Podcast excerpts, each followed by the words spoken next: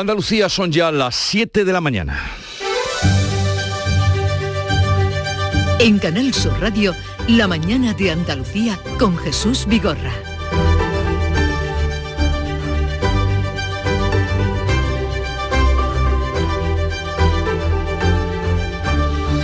Buenos días queridos oyentes, es eh, jueves 24 de noviembre. Esto quiere decir que dentro de un mes estamos de Nochebuena.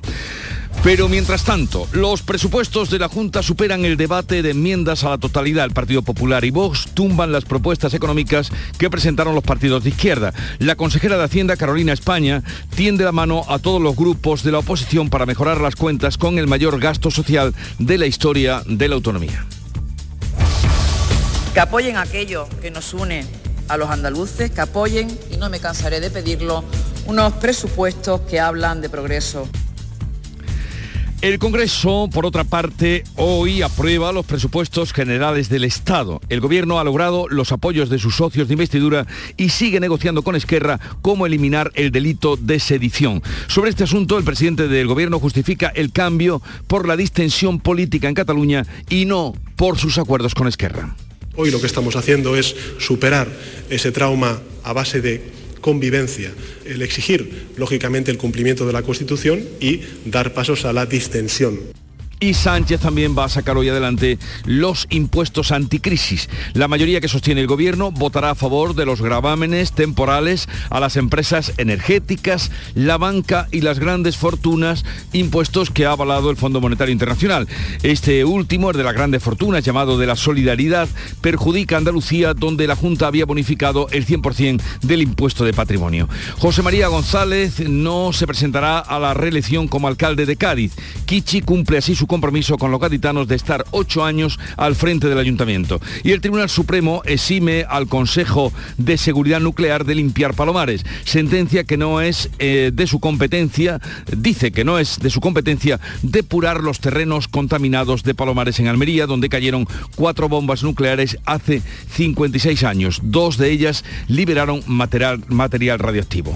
Histórica victoria de España en su estreno en Qatar. La Roja ganó 7 a Costa Rica con protagonismo andaluz. El sevillano Gaby, autor del quinto, fue declarado el jugador más valioso de una goleada histórica que recoloca a España entre los favoritos. Después del partido, el Rey visitó a los jugadores en el vestuario.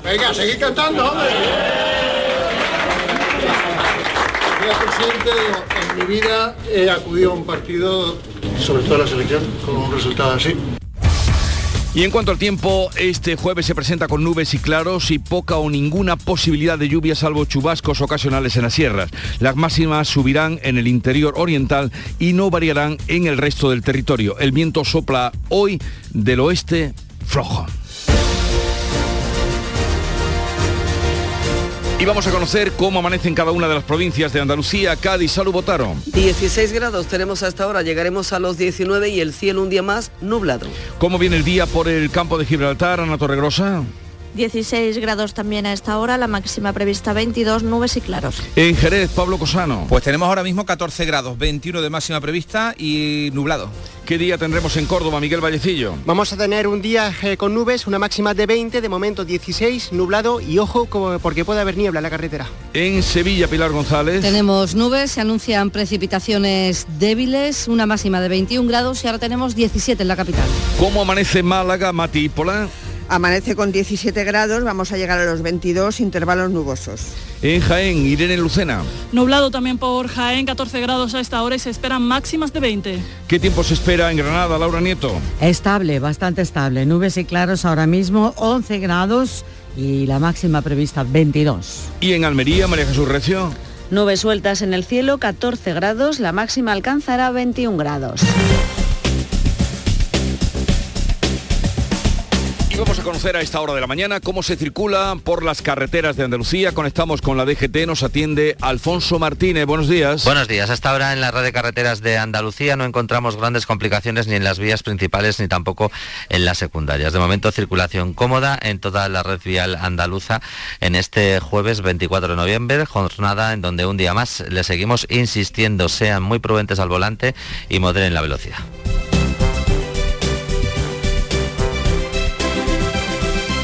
7, 5 minutos de la mañana. El bien está acusado por violación. Hemos venido para apoyarlo. Lo que haya hecho nos da igual. Una de cada dos mujeres ha sufrido algún tipo de violencia machista a lo largo de su vida. Si ni tú ni yo hemos sido y no vas a hacer nada para pararlo, entonces, ¿quién? Delegación del Gobierno contra la Violencia de Género. Ministerio de Igualdad. Gobierno de España. Noticia de última hora. Sube la luz, sube el gas, suben los alimentos. Pero en tiendas MGI, los juguetes siguen a 10, 15 y 20 euros. Porque estas navidades ningún niño se quedará sin juguetes. Tiendas MGI, mirando por tu ahorro. Visítanos en tu tienda más cercana o en tiendasmgi.es. Era un 22 de diciembre de 1939, cuando un niño de San Ildefonso cantaba el gordo. Al mismo tiempo, un vecino de Jaén se enteraba de que era uno de los ganadores. Tan agradecido se sintió aquel jienense, que le pagó al niño sus estudios hasta licenciarse, con una única condición, que nunca nadie conociera su identidad.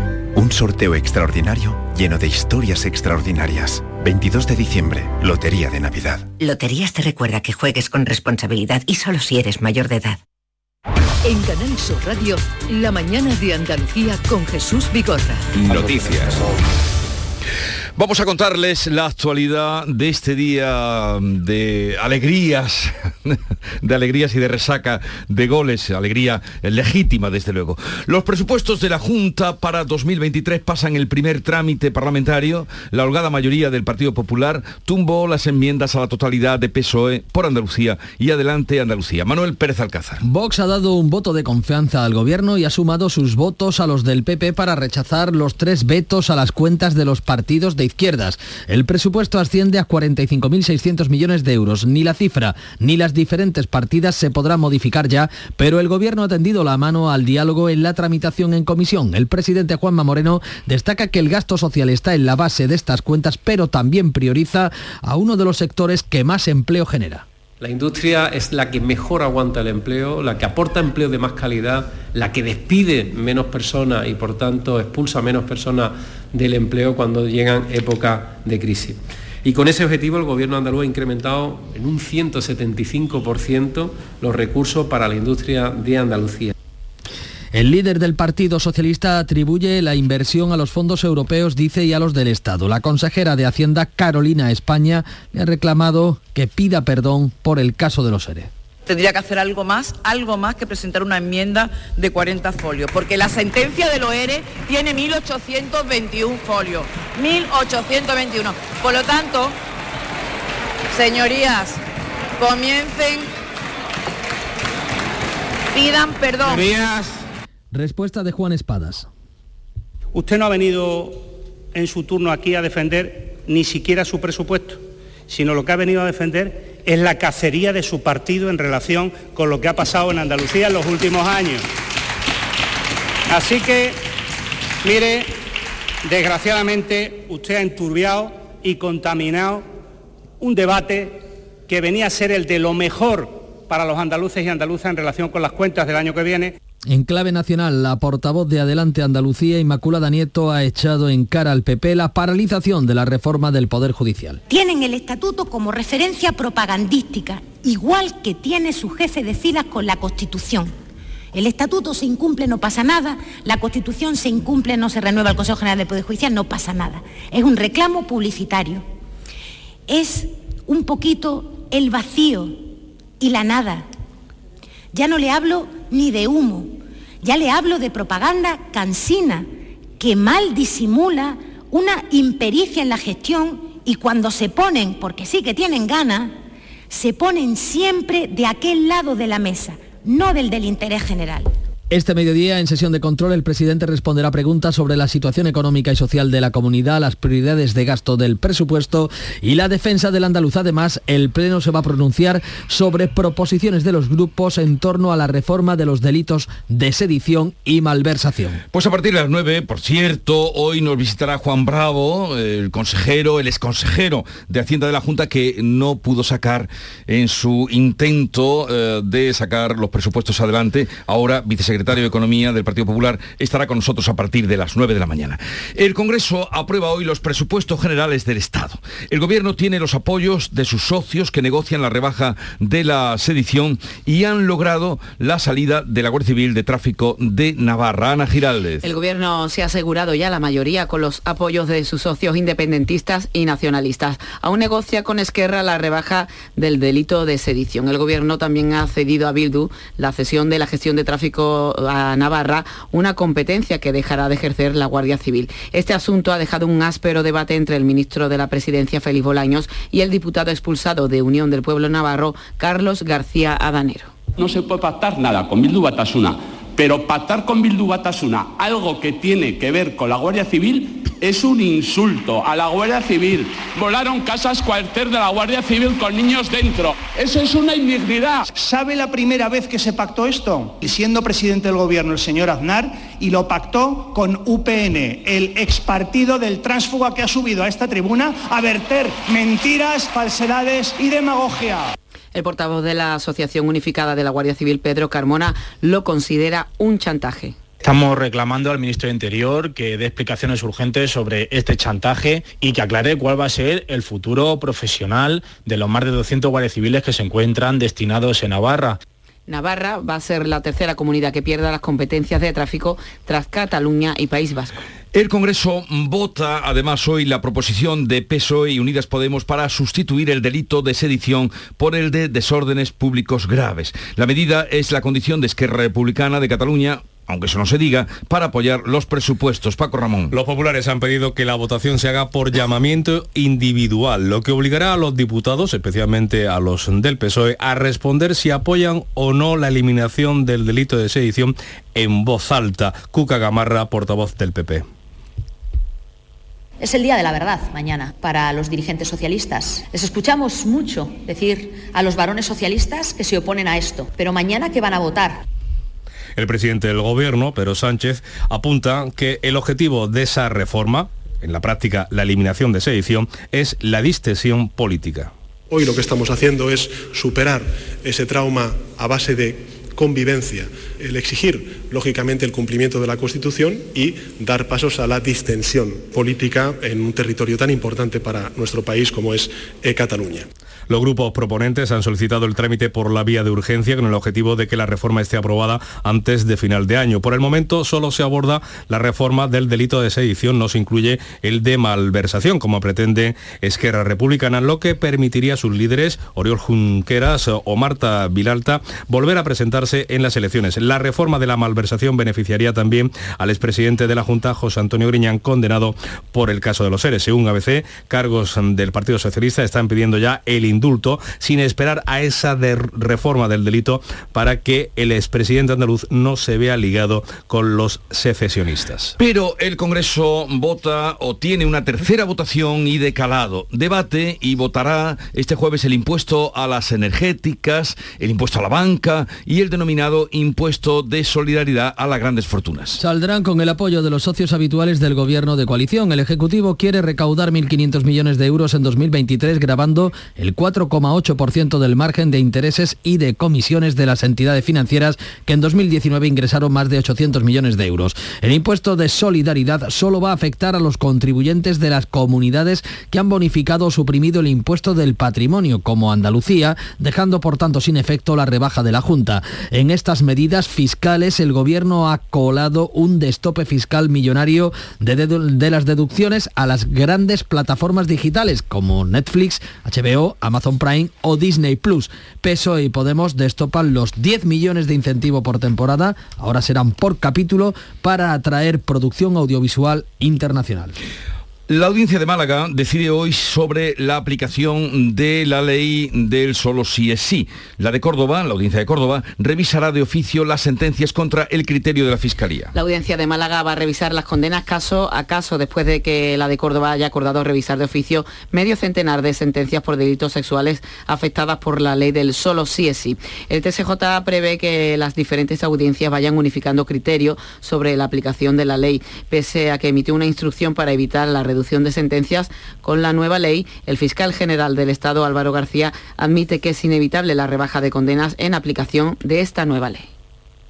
es inevitable que haya rebajas de condenas. Lo que nosotros analizamos es cómo y de qué manera y en qué casos se producen estas, estas rebajas en algunos casos, ¿eh? no estamos hablando de nada, de ninguna rebaja generalizada. Por lo tanto, como digo, no es más que la aplicación del derecho. La normalidad que supone una nueva ley ha ocurrido más veces. La polémica se ha traducido este miércoles en un agrio cruce de insultos entre la diputada de Vox, Carla Toscano, y la ministra de Igualdad. Irene Montero Toscano ha reprochado a Montero que su único mérito para hacer la ley es haber estudiado a Pablo Iglesias. Hay que tenerla de cemento armado para insultar a profesionales que se han pasado años de su vida estudiando derecho y una oposición, cuando el único mérito que tiene usted es haber estudiado en profundidad a Pablo Iglesias. La bancada de Unidas Podemos ha respondido con gritos de no todo vale. El vicepresidente de la Cámara, el socialista Gómez de Celis, ha retirado esa expresión del diario de sesiones. Montero ha acusado a Vox para ejercer de ejercer violencia política. Quiero solicitar que se incorpore al diario de sesiones la violencia política que se está ejerciendo en este momento en la sede de la soberanía popular para que no se borre y también para que se pueda saber que las feministas y las demócratas somos más y les vamos a parar los pies a esta banda de fascistas con más derechos. La portavoz del PP ha escrito en Twitter que la ministra debe asumir responsabilidades por la ley, pero ha defendido que nadie tiene derecho a ofenderla. El PP ha exigido en el Senado el cambio urgente de esta ley, pero la moción ha sido rechazada con los votos de las fuerzas que sacaron adelante la norma, salvo Ciudadanos.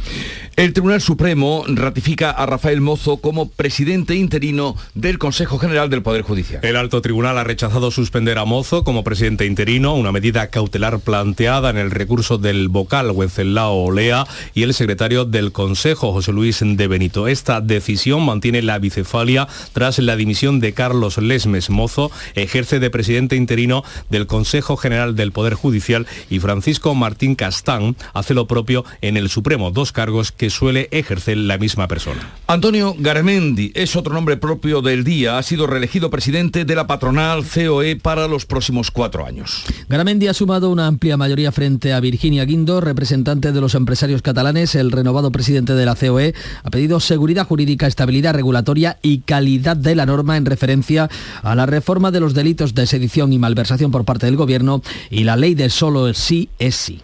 Nos encontramos con situaciones totalmente rocambolescas desde el punto de vista de lo que les toca o tienen que decir los jueces. Yo creo que es algo en lo cual nosotros, insisto, siempre hemos planteado. Es necesaria la estabilidad política, pero desde luego, desde luego la jurídica y ayer por la tarde conocíamos que José María González Kichi no se presentará a la reelección como alcalde de Cádiz. González lo ha anunciado a través de su cuenta oficial de Twitter. Honestidad, coherencia y el valor de la palabra dada a la gente, ha recordado en su mensaje el alcalde para anunciar que mantiene su compromiso y no se presentará a la reelección como alcalde. No voy a presentarme en las próximas elecciones municipales de 2023 ha sido el cumplimiento a la palabra dada, el compromiso de no ocupar un cargo Me iré público tranquilo más porque en mi equipo hay brillantez, capacidad e ilusión para alumbrar un futuro mejor para la ciudad. Ha terminado su mensaje acompañando de un vídeo con imágenes de estos años. El Fondo Monetario Internacional pide a España que recorte el gasto público hasta 6.000 millones el año que viene y otros 8.000 millones anuales entre 2024 y 2030. El esfuerzo fiscal de la pandemia ha elevado la deuda pública a cotas nunca antes vistas, un billón y medio según el Banco de España, lo que sitúa el endeudamiento en el 116% del Producto Interior Bruto. El gobernador del Banco de España, Pablo Hernández de Cosa ha pedido a los bancos que usen los beneficios de la subida de tipos de hoy para mejorar su solvencia de mañana. Los beneficios de este año van a ser muy elevados, como sabemos, pero con retos de medio plazo como consecuencia, posibles consecuencias de esos riesgos que se van a materializar, algunos ya se han materializado, que tendrá consecuencias negativas sobre los beneficios de medio y largo plazo y, por tanto, principal mensaje para el sector debe seguir el de mantener, aumentar la resiliencia para precisamente afrontar en mejor situación eh, eh, los años eh, venideros. Sobre las pensiones, el FMI pide medidas para contrarrestar el aumento del gasto que supone ligarlas a la inflación. Los ministros de Energía de la Unión Europea debaten este jueves la propuesta de la Comisión que deja casi sin efecto el tope del precio del gas. España lo rechaza y advierte de una rebelión de los países contra la propuesta. La Comisión plantea que el tope del gas solo entre en vigor cuando se superen los 275 euros el megavatio hora, un nivel que no se alcanzó ni en los picos de la crisis de precios de la energía. La vicepresidenta de Transición Ecológica, Teresa Rivera, asegura que ha apreciado indignación y preocupación en los ministros de otros estados y advierte de una posible rebelión en Bruselas. Me consta que hay estados miembros que van a decir que se hace una propuesta seria o simplemente dejamos de respaldar las propuestas de la Comisión en otros temas que le puedan resultar importantes a ella. Y recordamos la histórica victoria de la selección española de fútbol en su estreno en el Mundial de Qatar. La Roja ganó 7 a 0 a Costa Rica con protagonismo andaluz. El sevillano de los Palacios, Pablo Pérez Gavira, Gavi, autor del quinto y jugador más valioso de una goleada histórica que sitúa a España en las quinielas de los favoritos. La selección logró su mayor goleada en la historia de la Copa del Mundo. El entrenador Luis Enrique quiere huir de la euforia y Felipe VI, rey, bajó al vestuario para agradecer la gesta de los jugadores. Venga, seguid cantando, presidente, en mi vida he acudido a un partido, sobre todo a la selección, con un resultado así. Pero ha sido una auténtica gozada, un espectáculo y empezar así da gusto. Empezar así da gusto para todos, desde luego. Llegamos a las 7.20, enseguida vamos con la revista de prensa de Paco Rellero. Este sábado, Liga y Mundial en Canal Sur Radio. Desde el Estadio de la Rosaleda te contaremos el encuentro Málaga-Ponferradina. Y sobre todo, los partidos del Mundial de Qatar 2022 con internacionales de equipos andaluces en el Francia-Dinamarca y el Argentina-México. Este sábado, desde las 3 de la tarde, en la gran jugada de Canal Sur Radio con Jesús Márquez. Con el patrocinio de Agua Sierra Cazorla y Centro Comercial Lago. No sé qué regalarle a Juan por su día. Fácil. El mejor producto de nuestra tierra. Aceite de oliva virgen extra. Pero no vale cualquiera. Tiene que estar certificado con el sello de nuestra denominación. La denominación de origen protegida, Priego de Córdoba. Aceite de oliva virgen extra con denominación de origen protegida, Priego de Córdoba. La más premiada del mundo. Y como no, es la hora de Paco Rellero con lo más destacado de la prensa. Buenos días, Paco. ¿Qué tal Jesús? Es que uno hoy va al kiosco y, realmente más que con un periódico sale con una camiseta, realmente, una camiseta de la selección española, porque en todas las portadas, en todas donde vayas, hay fotos eh, de saltos, de celebraciones y del 7-0. Estoy deseando escuchar a, Nuria Gaciñón con la sección de deportes para que dé detalles de ese triunfo de España en su estreno catarí. Bueno, mucha actividad también en el Congreso, Jesús, polémicas, presupuestos, edición, incluso regalos. El mundo titula su edición de hoy, Sánchez que cuela ese gran regalo fiscal para Netflix, para HBO, para Amazon. Habla sobre cómo el gobierno va a incrementar la cantidad que las grandes multinacionales audiovisuales se pueden deducir. Asuntos del gobierno, asuntos también del Congreso, lugar donde algunos diputados entraban y salían ayer por la tarde para ver el muy, muy disputado, vamos a decir, España-Costa Rica. Disputadísimo España-Costa Rica.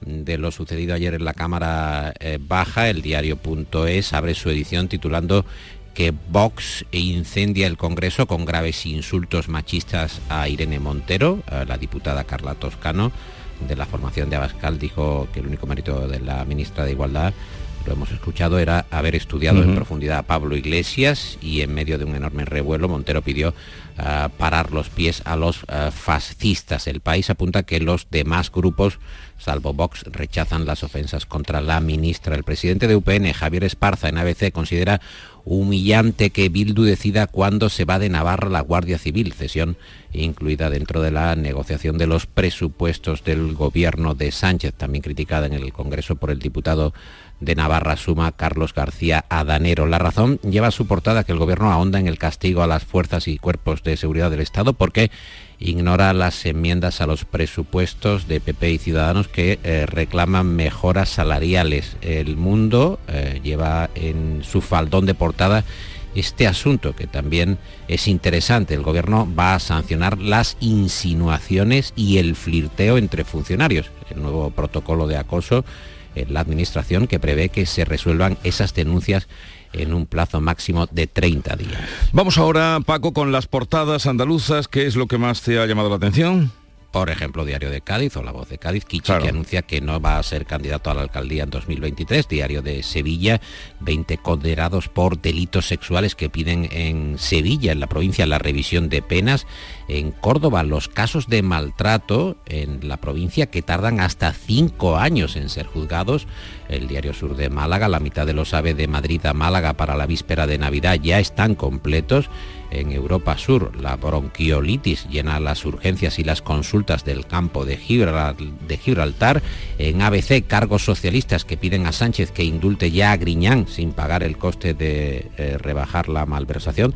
Hay también un editorial eh, de ABC alusivo a este asunto que dice que tarde o temprano y una vez que pudiese salvarse a Griñán con un hipotético indulto, Esquerra volverá a la carga para regular la malversación a capricho una vez es la experiencia de toda la legislatura. Y la prensa refleja también los ataques de Putin que dejan sin luz a gran parte de Ucrania y a toda Moldavia. La disminución de la potencia obligó a una desconexión de emergencia de dos eh, centrales nucleares en Ucrania. El 50% de las infraestructuras energéticas de Ucrania que han resultado dañadas. Kiev y Odessa sin luz ni agua, resalta la vanguardia el Parlamento Europeo que declara a Rusia promotor del terrorismo, la viñeta del roto en el eh, país que dibuja a dos personajes siniestros, uno le dice al otro la venta de armas está en declive, hay que pasar a la reconstrucción, eh, mm. la justicia que veta una consulta unilateral para la secesión en Escocia, no podrá celebrar el referéndum sin permiso británico, es un asunto que obviamente está muy destacado en la prensa británica, pero en el que también eh, encontramos ecos de él en eh, nuestra propia prensa. Digo que está esta prensa de hoy, Jesús, pues llena de eh, colorido rojo y de esa victoria eh, que desde luego es el tema principal de conversación y que se acaban las dudas, o por lo menos se despejan de manera contundente. Ahora nos contará Nuria Gaciño más sobre ese asunto. Nuria, buenos días. Muy buenos días.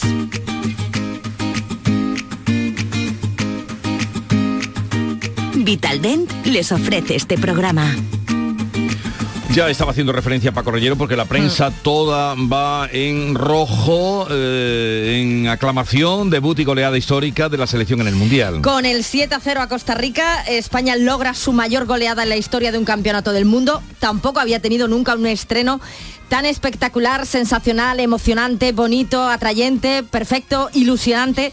Cierto es que el rival no es el más potente del Mundial, pero cualquiera te puede complicar la vida y si no que se lo pregunten a Argentina o Alemania. Recital de la selección de Luis Enrique que sorprendió alineando a Rodrigo de central, un experimento que le salió a las mil maravillas. Olmo, Asensio, Soler, Morata, Ferran Torres, este por partida doble y Gaby firmaron la goleada para la historia. Además, el mejor jugador del partido fue el andaluz de los Palacios, Gaby, el jugador más joven en debutar con España en un mundial y el tercero más joven en marcar un gol. Ahora toca el domingo a las 8 Alemania que ha protagonizado la segunda sorpresa del Mundial al caer con Japón por 1 a 2. No falló en su debut Bélgica, que venció por la mínima Canadá, gracias en parte a Courtois, que paró un penalti, y buena actuación también del guardameta de Marruecos, el sevillista Bono, gracias al cual su selección empató a cero con Croacia. El plato fuerte para hoy, el debut de Brasil, una de las favoritas. A las 8 se enfrenta a Serbia, que sueña con dar otra sorpresa. A las 5 de la tarde, Portugal se mide a gana. A las 2, Uruguay juega ante Corea del Sur y a las 11 de la mañana Suiza-Camerún. En la Copa de la Reina, tras la sorpresa del Granada que eliminó al Betis el pasado martes, ayer ni pudieron hacer lo mismo el Sporting de Huelva, que cayó ante Osasuna por 2 a 0, ni el Córdoba, que perdió en el Arcángel ante el Madrid Club de Fútbol 0 a 4. Pero la vida siempre es un contraste en blanco y negro, una recta y una curva. España cae eliminada en la Copa Davis. Sin Carlos Alcaraz y sin Nadal era complicado. Ha caído, por tanto, el equipo español de Copa Davis a las primeras de cambio en la final 8 de Málaga, que se celebra en el Martín Carpena hasta el domingo. Pablo Carreño no pudo con Silic, ni tampoco Roberto Bautista con Soric. 2 a 0 para Croacia, que en las semifinales se enfrentará a Australia. En Vitalden queremos saber qué hay detrás de tu sonrisa, porque si vienes a nuestras clínicas hay un 20% de descuento en implantología, pero para nuestros pacientes hay mucho más. La confianza. Vine con mi madre a Vitalden hace 30 años y ahora venimos toda la familia. Pide cita en el 900 101 001 y ven a Vitalden.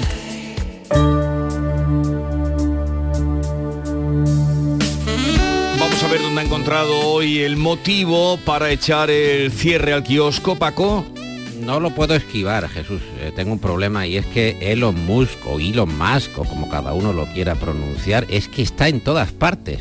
Es el perejil de todas las salsas. No se entiende cómo este hombre tiene tal grado de ubicuidad. Ahora encuentro, por ejemplo, en el Confidencial que Musk se enfrenta en Twitter a un incendio mayor de los despidos porque puede haber una fuga masiva de datos. Eh, se está despidiendo a gran parte de la plantilla eh, con muy malos modos por parte de Musk. La seguridad de la red social ahora levanta cada vez más dudas y yo digo eh, que es tremenda la presencia de Musk en la prensa internacional. Eh, es prácticamente inesquivable.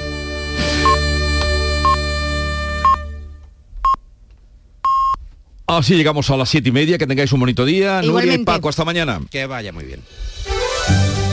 En Canal Sur Radio, La mañana de Andalucía con Jesús Vigorra. Y a esta hora, siete y media de la mañana, damos un repaso a las noticias que les venimos contando, resaltando las más destacadas. Les contamos con Ana Giraldez que los presupuestos de la Junta superan el debate de enmiendas a la totalidad y siguen adelante. PP y Vox tumban las propuestas económicas de los partidos de izquierda. El gobierno andaluz tiende la mano a todos los grupos de la oposición para mejorar las cuentas con el mayor gasto social de la historia de la autonomía. El Congreso de los Diputados aprobará hoy los presupuestos generales del Estado para el año que viene. El gobierno ha logrado los apoyos de sus socios de investidura. Con Bildu ha pactado la salida de la Guardia Civil de Tráfico de Navarra y con Esquerra sigue negociando la eliminación del delito de sedición. Pedro Sánchez saca adelante los llamados impuestos anticrisis. La mayoría que sostiene al gobierno votará a favor de los gravámenes temporales a las empresas energéticas, a la banca y a las grandes fortunas. Este último perjudica a Andalucía, donde la Junta había bonificado el 100% del impuesto de patrimonio. José María González no se presentará a la reelección como alcalde de Cádiz. Kichi cumple su compromiso con los gaditanos de estar ocho años al frente del ayuntamiento después de meses en los que se apuntaba a la posibilidad de que se presentara una tercera convocatoria. El Tribunal Supremo exime al Consejo de Seguridad Nuclear de limpiar Palomares. El alto tribunal declara que no es competencia del organismo estatal la limpieza de los terrenos contaminados de Palomares en Almería, donde cayeron cuatro bombas nucleares hace 56 años. Dos de ellas liberaron material radiactivo. Y vamos a recordar el pronóstico del tiempo para este día. Se esperan cielos con intervalos nubosos, sin descartar lluvias más probables en las sierras, brumas y probable nieblas matinales, temperaturas con pocos cambios y los vientos de componente oeste flojos, poniente en el estrecho. Y recuerden que hoy es 24 de noviembre, esto es, falta un mes para la Nochebuena. Tú y tu nuevo coche. Con el préstamo motor de Cajamar, elige tu coche ideal y nosotros nos ocupamos del resto. Descubre las opciones que tenemos para ti. Haz números con el simulador y lo verás más claro. El lugar al que siempre has querido ir ahora está más cerca. Infórmate en cajamar.es o en nuestras oficinas. Financiación otorgada por GCC Consumo Cajamar Consumo. Cajamar. Distintos desde siempre. Oye, ¿qué pipas estás comiendo? ¡Qué buena pinta! ¿De verdad me lo preguntas? ¿No las reconoces? Pipas hay muchas en el mercado. Sí, pero pipas reyes son las auténticas, las de siempre, con sal y sin sal. Incluso las del león son de frutos secos reyes. Que sí, que sí, me ha quedado claro. Frutos secos reyes, tus pipas de siempre. Las claves económicas con Paco Bocero. Paco, buenos días. Buenos días, Jesús, ¿qué tal? Bien, bien. ¿Viste el partido ayer? Vi el partido ayer y me lo pasé francamente bien, como yo creo que millones de personas, vaya, y andaluces. Pues vamos ahora a hablar del asunto económico. ¿Qué claves, qué llamadas tenemos para hoy? Pues mira, ya lo hemos comentado, ya lo habéis comentado, lo ha comentado Paco Ramón. Hoy tenemos la agenda presupuestos eh, y también hay algunos datos de interés que en concreto serían los turísticos de octubre, siempre importantes para nuestra comunidad, y en Europa el IFO alemán, el índice mensual de confianza en la economía y extensiva también a la eurozona, que por lo demás hay que citar ayer que los PMI de ayer, los indicadores adelantados que siempre seguimos, fueron mejores de lo esperado y subieron ligeramente.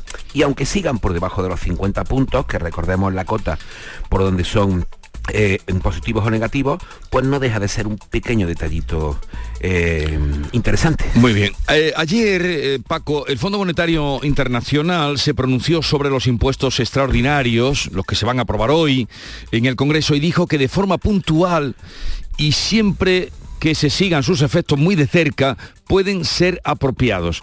¿Cómo se traduce en realidad esta afirmación del FBI?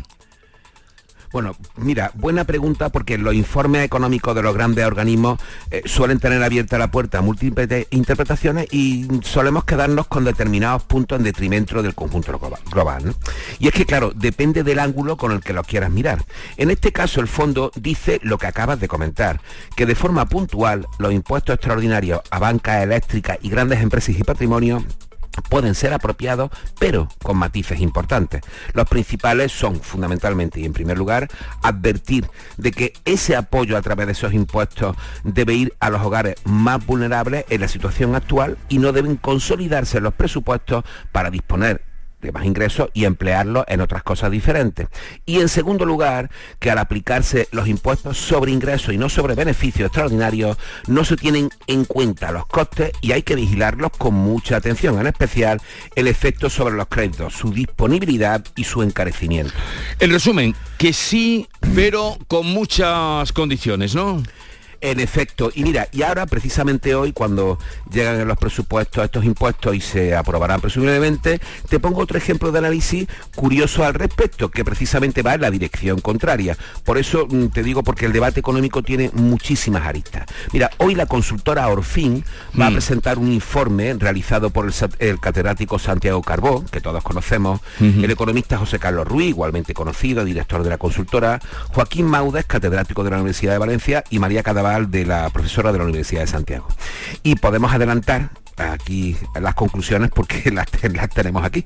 Y es que eh, este informe dice eh, mm, hay cuatro puntos fundamentales y la primera dice que no tiene cabida hablar de beneficios extraordinarios en la banca porque la subida de tipo de interés responde a la normalización de los tipos cero que ha llevado a que la rentabilidad del capital sea menor que su coste. La segunda es que el impuesto puede conseguir justo lo contrario, que se encarezca el crédito. La tercera, que eso podría llevar a menos proyectos de inversión para las empresas y afectar a la creación de empleo. Y la cuarta, que este impuesto no se da en Europa.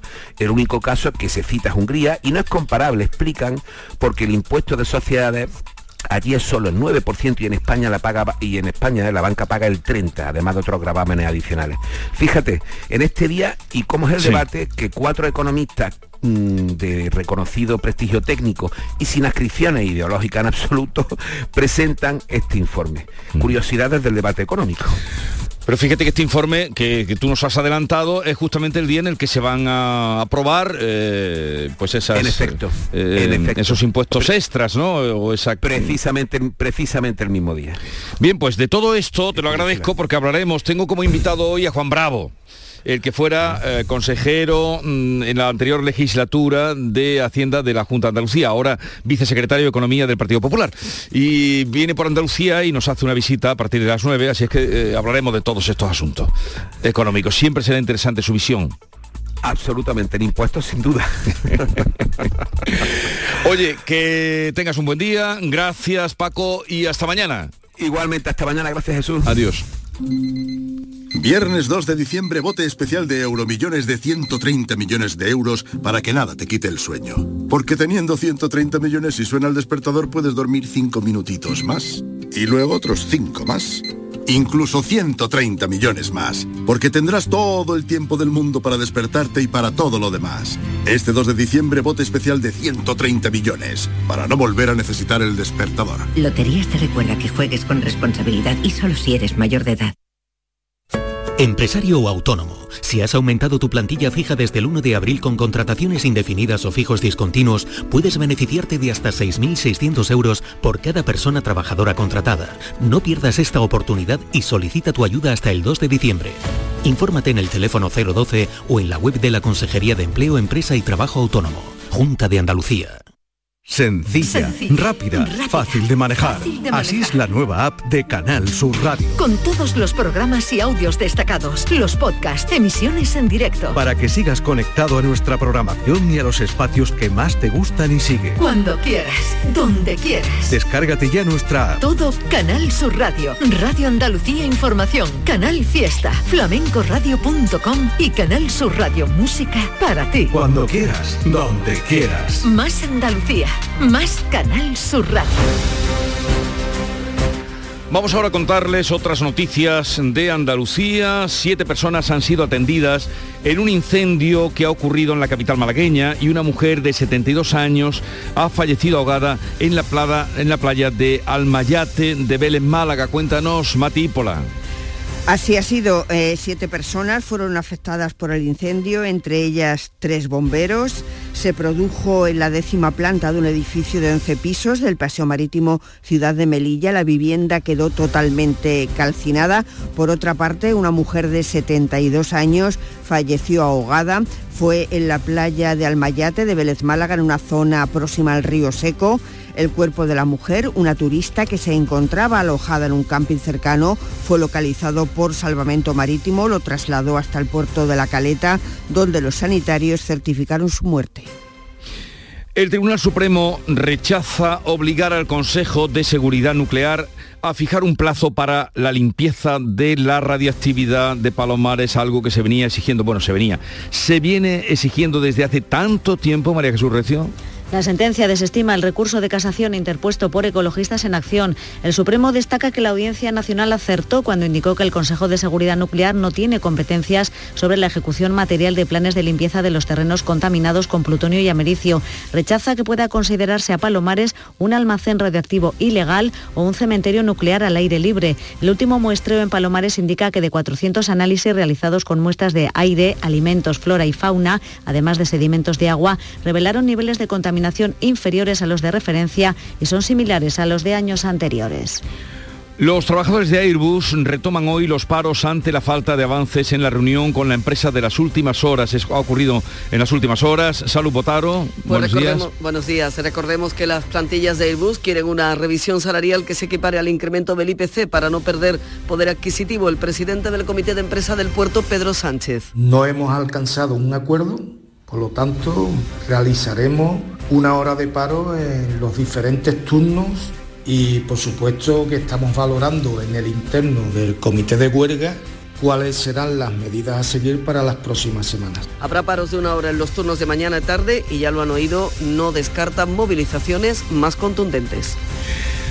La multinacional Werner, cuya sede española está en Chauchina, en Granada, ha decidido dar una paga extraordinaria a sus empleados para sobrellevar la carestía de la vida y como muestra de gratitud por el esfuerzo diario. La empresa es líder en distribución de productos para la automoción, la industria y la construcción. Laura Nieto. En la sede nacional de Werner, en la localidad de Chauchina, trabajan unos 160 de los 600 empleados que tiene la multinacional en España. La empresa quiere gratificar el compromiso y el esfuerzo diario de la plantilla y los trabajadores, como María del Mar y Nacho, han acogido así la noticia. Precisamente por lo que se ha dado esa gratificación, que es por la subida de precios, la inflación y todo lo que estamos viviendo, pues la verdad que se agradece mucho. Tuvimos una ayuda, la empresa también nos ayudó en momentos del COVID y la de ahora. Werner España, con 25 años de presencia en Chauchina, tiene previsto facturar este año unos 50 millones de euros, un 10% más respecto a 2021. En Jerez, malas noticias para el empleo industrial. La empresa heladera, la Ibense, anuncia un ERE extintivo para su planta de Jerez. Se van a quedar en la calle 80 personas. Pablo Cosano. Pues sí, desde UGT lamentan el posible cierre de esta compañía, cuyo origen familiar está en Sanlúcar en el año 1892. La cuarta generación de propietarios invirtió en 2009 15 15 millones de euros para una nueva planta en Jerez de 22.000 metros cuadrados y sin embargo acabó en 2015 en un concurso de acreedores que compró eh, el fondo de inversión Seinberg. Ahora anuncia, según UGT, el cierre. Se quedan en la calle 40 empleados indefinidos y otros tantos discontinuos. Antonio Montoro, de UGT. Desgraciadamente, otra empresa que se nos va de nuestra provincia, una más de tantas, y sobre todo una empresa histórica de muchísimos años donde muchas de las familias, su primer trabajo ha sido ese. Y hoy... Dicen los sindicatos que la empresa tiene tiene compradores y urgen a Seinberg a que venda. Bueno, pues sí, desde luego, como decía ese testimonio, eh, lástima otra empresa que echa trabajadores a la calle. En Algeciras hoy empiezan unas jornadas de fiscales especializados en tráfico de drogas y crimen organizado. Ana Torregrosa. Unas eh, jornadas que se van a estar desarrollando durante hoy y mañana con más de 40 especialistas de todo el país, entre fiscales, pero también miembros de las fuerzas y cuerpos de seguridad del Estado o del Servicio de Vigilancia Aduanera. Participarán además online fiscales de países como Costa Rica, Chile o Argentina. Estas jornadas eh, van a abordar, entre otras cosas, la situación del narcotráfico en el campo de Gibraltar. Las inaugura esta mañana el fiscal general del Estado, Álvaro García Ortiz. La Junta Rectora del Parque Natural de Despeñaperros avanza en su ampliación incorporando hasta cuatro nuevos municipios. Irene Lucena, cuéntanos. En el encuentro se ha tratado el procedimiento para la ampliación de su superficie que se verá duplicada con la incorporación de Aldea Quemada, Vilches, Navas de San Juan y Santisteban del Puerto. También se ha hecho en esta reunión un balance de actividades y resultados de 2021 entre los que se desprende una inversión de más de 380.000 euros y una generación de 3.194 jornales de empleo verde. Les anunciamos que hoy a partir de las 8 hablaremos con la consejera de Salud y Consumo de la Junta de Andalucía, Catalina García, para preguntarle sobre esos casos de bronquiolitis. Después de las 9, con Juan Bravo, en la última hora nos visitan los legendarios Medina Zara. Llega ahora la información local. Atentos. En la mañana de Andalucía de Canal Sur Radio. Las noticias de Sevilla. Con Pilar González. Hola, buenos días. Tres trayectos de autobuses desde Sevilla serán gratis a partir del 1 de enero. La Junta pide al Gobierno que firme ya el acuerdo para financiar las obras del metro tras asumir el coste de los trenes y una veintena de condenados por delitos sexuales pide a la audiencia de Sevilla la revisión de sus penas. En deportes, Gaby de los Palacios ha sido elegido mejor jugador del partido de España. Enseguida se lo contamos antes el tráfico. Hay retenciones de 5 kilómetros en la entrada a Sevilla por la autovía de Huelva, dos en el nudo de la Gota de Leche y en el Centenario también hay retenciones. En el interior de la ciudad el tráfico es intenso en las avenidas de acceso. Y en cuanto al tiempo tenemos bruma, cielo con nubes sin descartar alguna precipitación débil y ocasional. La máxima prevista es de 21 grados en Sevilla, Lebrija también 21 grados, 20 en Morón, 19 en Écija. A esta hora 17 grados en la capital. Porque realizar una obra eficaz y eficiente en Sevilla es posible. Revesan. Contamos y trabajamos con arquitectos, administradores de fincas y para particulares, llevando a cabo sus proyectos con la calidad y seriedad que nos caracteriza. Contáctenos en revesan.es. Revesan, transformando Sevilla. Reciclos llega a tu ciudad.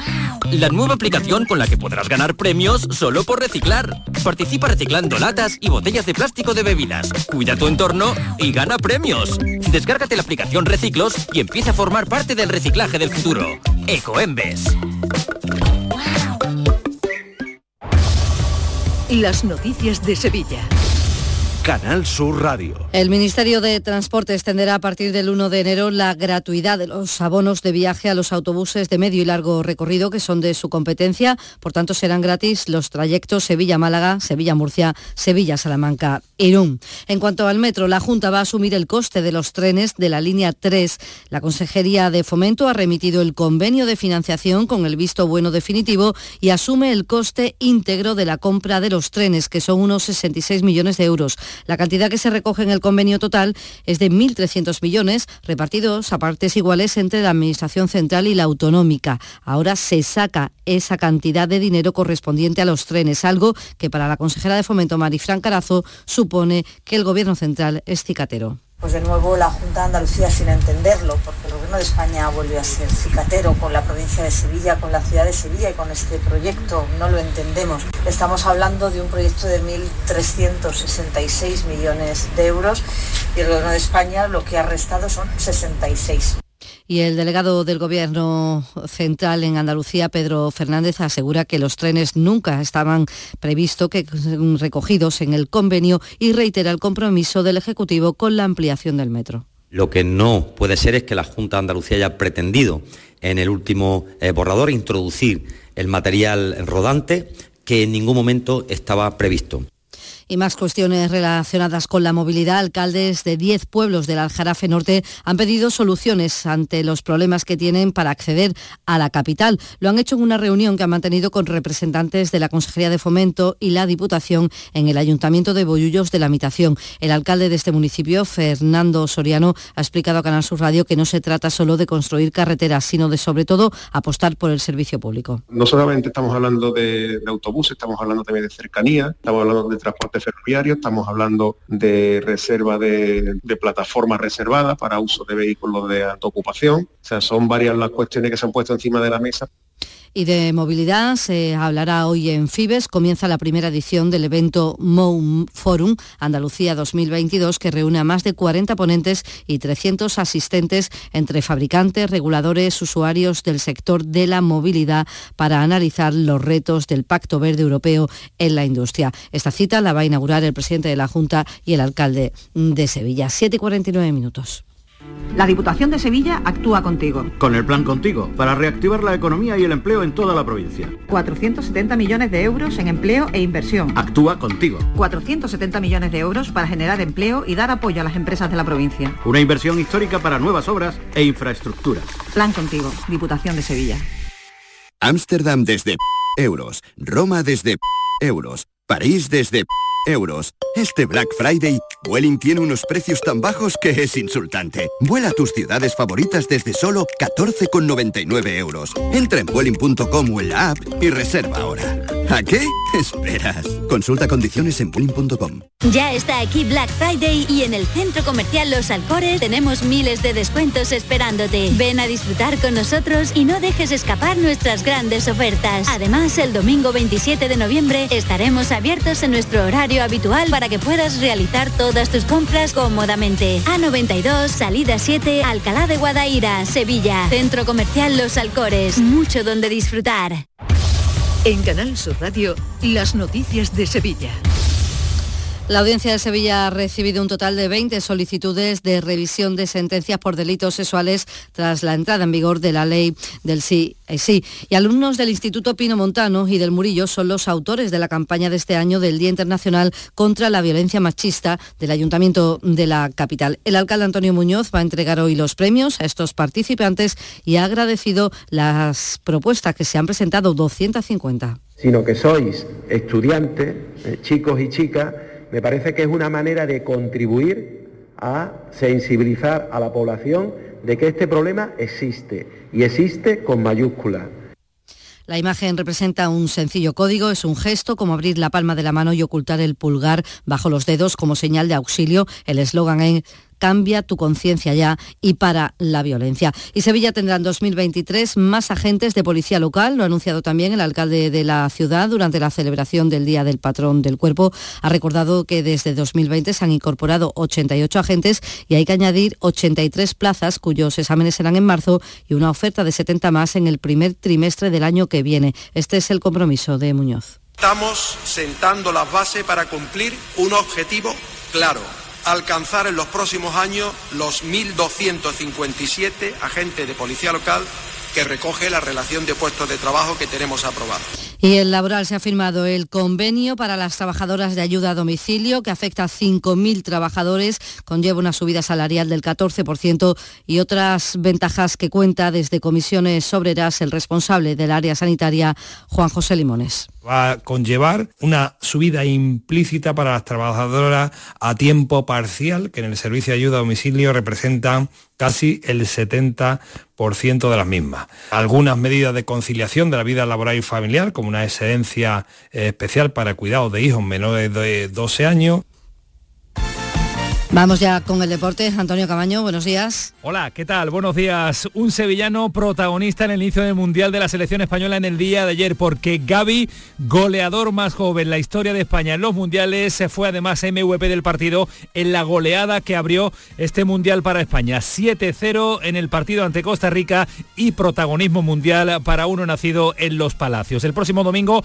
volverá a competir esta España de Gaby ante Alemania. Y el Sevilla volvió al trabajo en el día de ayer. En empieza la mini pretemporada de invierno de San Paoli que se prolongará en las próximas semanas. Si el Betis puede tener encima de la mesa una oferta importante por Luis Enrique, llega desde Italia, se habla de la posibilidad de que el Nápoles se interese por el fichaje de este jugador recién llegado a la disciplina verde y blanca. Y en Cultura, Rocío Márquez y Bronquio protagonizan el cartel del primer día del festival Alhambra Monkey Week. Va a ofrecer más de 80 conciertos en ocho escenarios del Cartuja Center City desde hoy y hasta el sábado. Carlos López. Tercer Cielo, el último trabajo conjunto de la cantadora Rocío Márquez y el músico electrónico Bronquio será el plato fuerte esta noche en la jornada inaugural del Monkey Week, un trabajo que mezcla flamenco y electrónica llevado a los escenarios bajo un concepto de pieza escénica, como ratifica Tali Carreto, director del festival yo creo que es brutal, ya lo comprobamos el año pasado, cómo lucían ahí los conciertos y yo creo que esta propuesta escénica de Rocío y de Santi que va a quedar impecable. La escena sevillana estará representada, entre otros, por Kiko Veneno junto a Vera Fauna, que ofrecerán un concierto conjunto para conmemorar el 30 aniversario del disco Échate un cantecito el próximo sábado. Hay otra cita, abre sus puertas en el espacio Santa Clara, la exposición con la que Sevilla cierra los actos del 800 aniversario del nacimiento de Alfonso X el Sabio. La muestra pone el foco sobre la relación del rey con la ciudad y su legado, 66 piezas, entre las que destaca el ataúd de Fernando III el Santo o uno de los tomos de la Biblia de Pedro de Pamplona que perteneció al monarca. Y terminamos con Rafael en Fibes porque vuelve a Sevilla, una cita ya casi obligada de Rafael. Cuatro días consecutivos va a estar eh, actuando en el Palacio de Congresos de Sevilla. A esta hora 12 grados en Estepa, 15 en Pilas, 17 en Sevilla. Para no pensar en ti, mi vida ya será. Escuchas La mañana de Andalucía con Jesús Vigorra, Canal Sur Radio. Aquadeus, el agua mineral natural de Sierra Nevada, patrocinador de la Federación Andaluza de Triatlón, les ofrece la información deportiva. 8 menos 5 de la mañana, Nuria Gaciño, buenos días. Muy buenos días. Qué bonita sonrisa, qué buen cuerpo, qué alegría más grande, qué atracón no hemos dado. Qué maravilla, mejor no se puede empezar un mundial. Ni los más optimistas del lugar, ni el propio Luis Enrique hubiese imaginado comenzar de este modo el Mundial de Qatar con una goleada histórica. Nunca antes la selección se había estrenado con un resultado tan contundente, ni nunca antes se había firmado una goleada tan espectacular en un campeonato del mundo. 7 a 0 a Costa Rica, dando toda una exhibición de juego. Es para estar muy contento porque al seleccionador los experimentos de ayer le salieron a las mil maravillas. Hombre, uno siempre es eh, positivo y optimista, pero no, no llegar a este nivel. Bueno, se han dado muchas circunstancias, nosotros no hemos bajado a pesar de ir 3-0 en el descanso.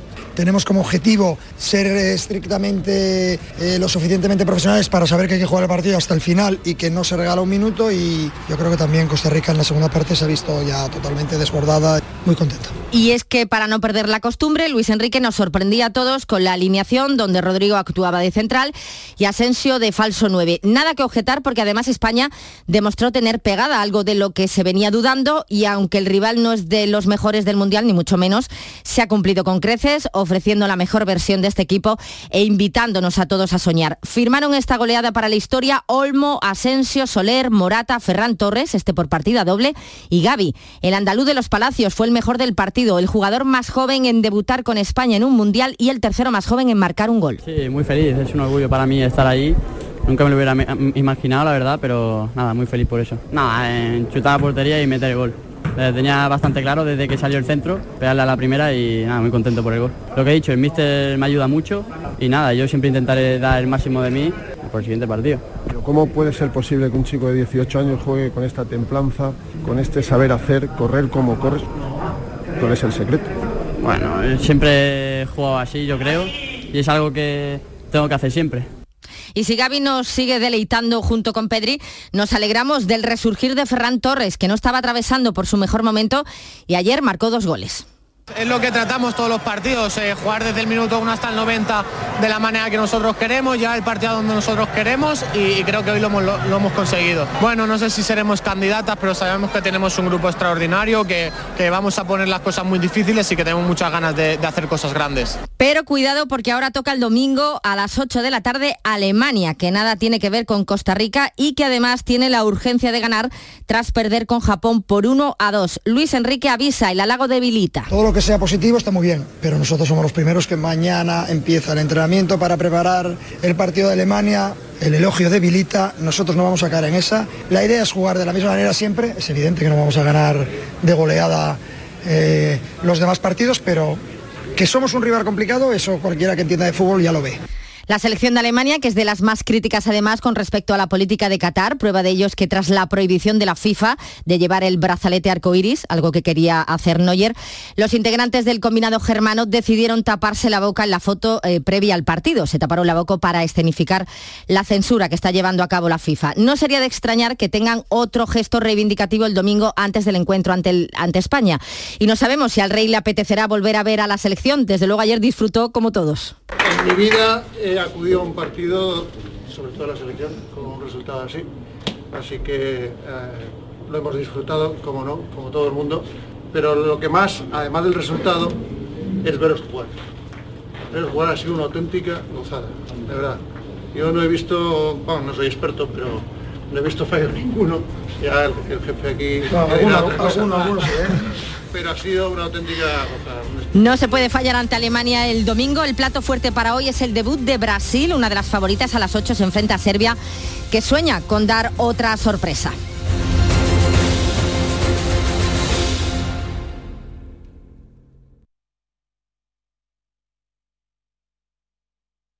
Aquadeus, ahora más cerca de ti, procedente del manantial Sierra Nevada, un agua excepcional en sabor, de mineralización débil que nace en tu región. Aquadeus Sierra Nevada es ideal para hidratar a toda la familia y no olvides tirar tu botella al contenedor amarillo. Aquadeus, fuente de vida, ahora también en Andalucía.